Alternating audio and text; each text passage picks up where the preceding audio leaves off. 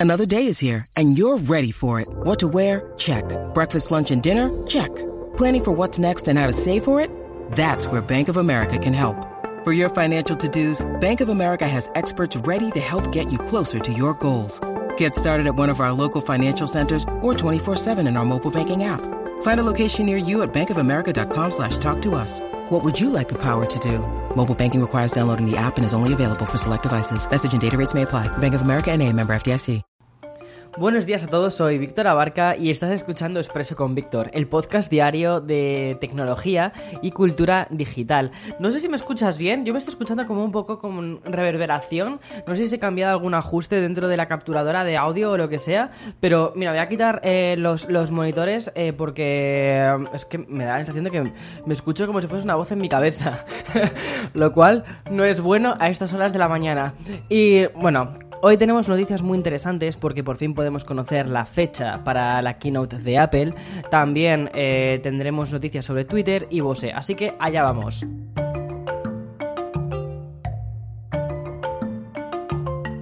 El episodio de hoy viene cargado, cargado de muchísimas novedades, porque apenas unas horas después de que ayer te contase lo que salió en la lista de la FCC, que certificaban un nuevo Apple MagSafe y que en cuyos documentos además se podía ver eh, una, una nota muy interesante que ponía nuevos teléfonos, bueno, pues la compañía anunciaba por fin, la compañía me refiero a Apple, anunciaba por fin la fecha de la presentación de estos posibles nuevos teléfonos que podrían ser los iPhone 13 o iPhone 12S. Eh, Veamos eh, cómo termina siendo la nomenclatura. Bueno, pues será el próximo e inminentísimo, porque es el martes que viene, 14 de septiembre. Será a la 1 de la tarde aquí en Nueva York y 7 de la tarde en España. Eh, podrás verlo online, eh, se ha retransmitido desde el Apple Park, es decir, nada de ir allí eh, y ver el, evento en persona y poder ver los productos en persona. Qué pena, la verdad es que tengo muchas ganas de que se vuelva a abrir todo el tema de los eventos, que se vuelva a abrir el espacio aéreo, que pueda también viajar a España. Bueno, mis amigos, los que, los que me conocéis de verdad, los que lleváis tiempo conmigo, sabéis que llevo mucho tiempo sin poder ir a España, pero, pero bueno, esperemos que todo eso sea por un bien común, para que las cosas se solucionen lo más rápido posible y ya está. Pero volviendo a la keynote, ¿vale? Porque aunque este evento va a ser retransmitido online desde el Apple Park, vamos a poder disfrutarlo todos, lo cual también está muy guay, porque vamos a poder verlo en YouTube, en la página oficial de Apple, en el Apple TV, vamos, solo falta que lo podamos ver también en los Apple Watches, que tiempo al tiempo. Y como te decía, esta keynote podría ser sinónimo de iPhone 13, pero también de un nuevo Apple Watch Series 7 quizás, con un rediseño de una pantalla que debería ser algo más grande. E incluso también hay muchos optimistas que están esperando una nueva generación de AirPods que estarían revestidos gracias a un nuevo diseño. Y por último, quizás algún MacBook Pro de 14 pulgadas, 15 pulgadas, 16 pulgadas, vamos, un MacBook Pro con un chip actualizado y la ranura para las tarjetas SD. Yo personalmente, ¿vale? Aunque estos son rumores que están por ahí, están en la mesa, están en la web, están en todas partes, están en Twitter, yo personalmente eh, considero que si sacan algo de los MacBook será mucho más adelante, será quizás para octubre, noviembre, una cosa así. Y es muy probable que este evento se centre en lo que se suelen centrar los eventos en septiembre, que son en los eh, iPhone y quizás en algún accesorio como por ejemplo son los AirPods. Porque además de los AirPods sí que vamos necesitando una actualización, pero vamos a volver a lo más tangible, vamos a volver al iPhone, a ese sustituto del iPhone 12, que se antoja como una pequeña revolución en forma de una nueva pantalla que estaría siempre encendida, tipo, o sea, eh, always on, tendría 120 hercios de refresco, entonces sería como, wow, super fluida, nuevos procesadores y un sistema de cámaras mejorado. Y también la reducción del tamaño del notch. Veamos en qué termina quedando todo esto, porque esos son rumores que han estado circulando por internet durante básicamente meses de hecho, es que me parece que los rumores del iPhone 13 empezaron a salir casi al mismo tiempo que, mm, o incluso antes de la presentación del iPhone 12.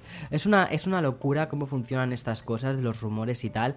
Muchas veces, a ver, yo creo que, con Apple es relativamente sencillo eh, mm, entender los rumores o crear esos rumores, porque al final los productos llevan como una línea bastante continua. Es como una mejora eh, poco a poco de pequeñas características que hay la cámara, la pantalla, eh, las formas, el no sé qué, es, eh, es una actualización constante. Entonces creo que es fácil saber por dónde pueden ir ciertos rumores. Pero bueno, como ocurre en cada mm, keynote de Apple, haré un episodio especial después de la presentación donde voy a comentar todas las novedades que nos presenten. Bueno, por favor, me encantaría que en Twitter me dejases cuál es tu apuesta, qué crees que es lo que van a presentar, cómo crees que lo van a presentar y oye, ¿por qué no? Vamos a ir ya encendiendo la maquinita del hype. Y a pesar de haber arrancado este expreso con algo tan potente como la fecha oficial del próximo gran evento de Apple, tengo otras noticias que comentarte. Voy a hablarte de Twitter, voy a hablarte de más Twitter y de Bose, voy a hablarte de hasta, hasta de series de televisión, de Amazon, de Cinderella, o sea, tengo un montón de cosas. Eh, pero todo esto después de la pequeña pausa publicitaria. When you need mealtime inspiration, it's worth shopping Kroger, where you'll find over 30,000 mouthwatering choices that excite your inner foodie. And no matter what tasty choice you make, you'll enjoy our everyday low prices, plus extra ways to save, like digital coupons worth over $600 each week. You can also save up to $1 off per gallon at the pump with fuel points. More savings and more inspiring flavors make shopping Kroger worth it every time. Kroger, fresh for everyone. Fuel restrictions apply. Vale, empiezo con las novedades de Twitter y es que prácticamente todas las semanas estoy al final poniendo en plan rollo 2, 3 noticias sobre esta plataforma porque me parece, me parece que están haciendo cosas súper interesantes. Quizás sería un buen momento para dedicarle un especial dentro del café hermana High 6 de Café con Víctor. Y bueno, la información de hoy viene por partida doble y es que la compañía eh, es quien ha publicado ambas novedades en su perfil de Twitter Support, es decir, nada de rumores, nada de filtraciones, aquí información directa. Bueno, pues el primero guarda relación con el diseño de la interfaz, ya que se está probando en iOS, ¿vale? Los tweets que vayan borde a borde y que abarquen el ancho de la línea de tiempo para sus fotos, para los GIFs y vídeos que tengan más espacio para brillar. Vamos, que están haciendo un Instagram en toda regla, pero bueno, tiene sentido. Sin duda es un acercamiento mm, a la experiencia que sí tenemos en Instagram y dejando de lado esas fotos cortadas que, no quedan nada bien para que podamos verlas enteras. Y que mm, cuando tenemos una foto, mira, sin ir más lejos, ayer compartí la foto de la presentación, de la keynote, y es que ha cortada, salió horrorosa. Y era como, qué pena, una, una foto tan interesante y que salga así cortada. Bueno, pues lo que vamos a poder ver ya es un formato que de lado a lado. Según ha informado The Verge, tras ponerse en contacto con Twitter, la idea que tienen desde la red social es apoyar mejor las conversaciones que son tanto visuales como basadas en texto. Tenemos que recordar que al final la esencia de Twitter es el texto, son los mensajes cortos. Sin embargo, ha evolucionado tantísimo. Yo creo que también nuestra forma de entender el contenido se ha vuelto tan visual y bueno, también que cuando salió Twitter eh, estaban casi intentando replicar el formato del SMS y de eso ha llovido ya un poquito, ¿eh? Pero bueno, las eh, publicaciones anunciando novedades no se quedaron ahí y es que el segundo anuncio me parece incluso aún más revolucionario porque Twitter ya está probando en la versión web la posibilidad de eliminar seguidores sin necesidad de bloquearlos. Como lo oyes, sería como una especie de un follow, pero a un usuario al que ni siquiera sigues, y con el objetivo de que no pueda interactuar contigo, sin necesidad de llegar al Mm, agresivo bloqueo. Esto es un totalmente, mira, por favor, hablar a mi mano porque es que no quiero saber nada contigo. Según el tuit oficial, para eliminar un seguidor hay que ir a su perfil y hacer clic en followers, luego otro clic en el icono de tres puntos y seleccionar eliminar este seguidor.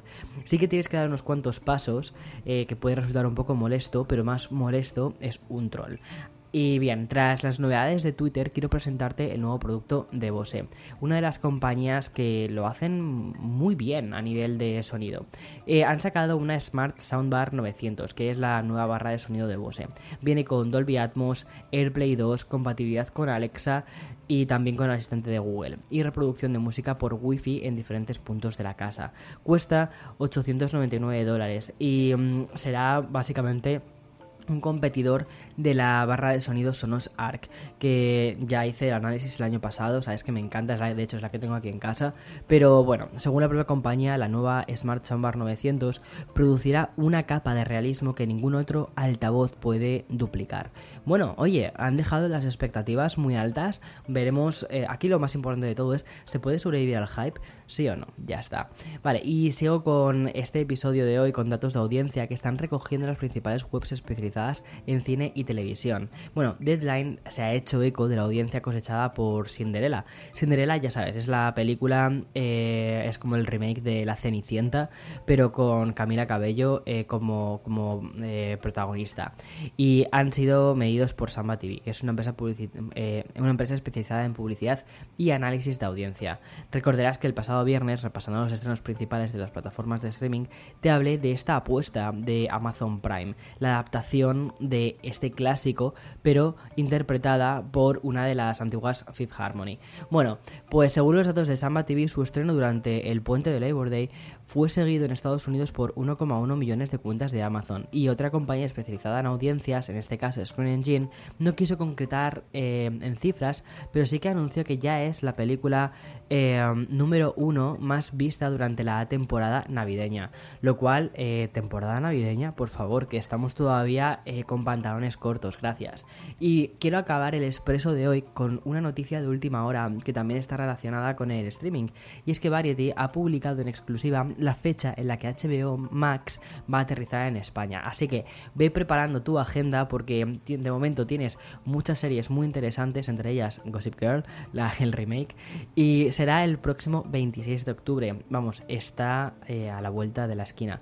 Pero de esto te voy a hablar de una forma mucho más pormenorizada el próximo viernes. Ya sabes que los viernes suelo dedicar el podcast a temas más de entretenimiento, videojuegos, series, pelis, todas estas cosas, ¿no? Para llenar el fin de semana y ya está. Eh, espero que tengas un feliz eh, miércoles 8 de septiembre. Nos vemos, o nos escuchamos, mejor dicho, mañana más y mejor. Ah, y si quieres verme, ayer eh, publiqué un vídeo que ha quedado... está mal que lo diga, pero creo que ha quedado muy bien. hay muchísimo trabajo detrás de ese vídeo. Es la review del Samsung Galaxy em, Flip 3. Y vale, sé que es súper fácil decirlo, o sea, es súper fácil em, caer en esto, pero es que me ha flipado. ok, vale, ya está. Chao.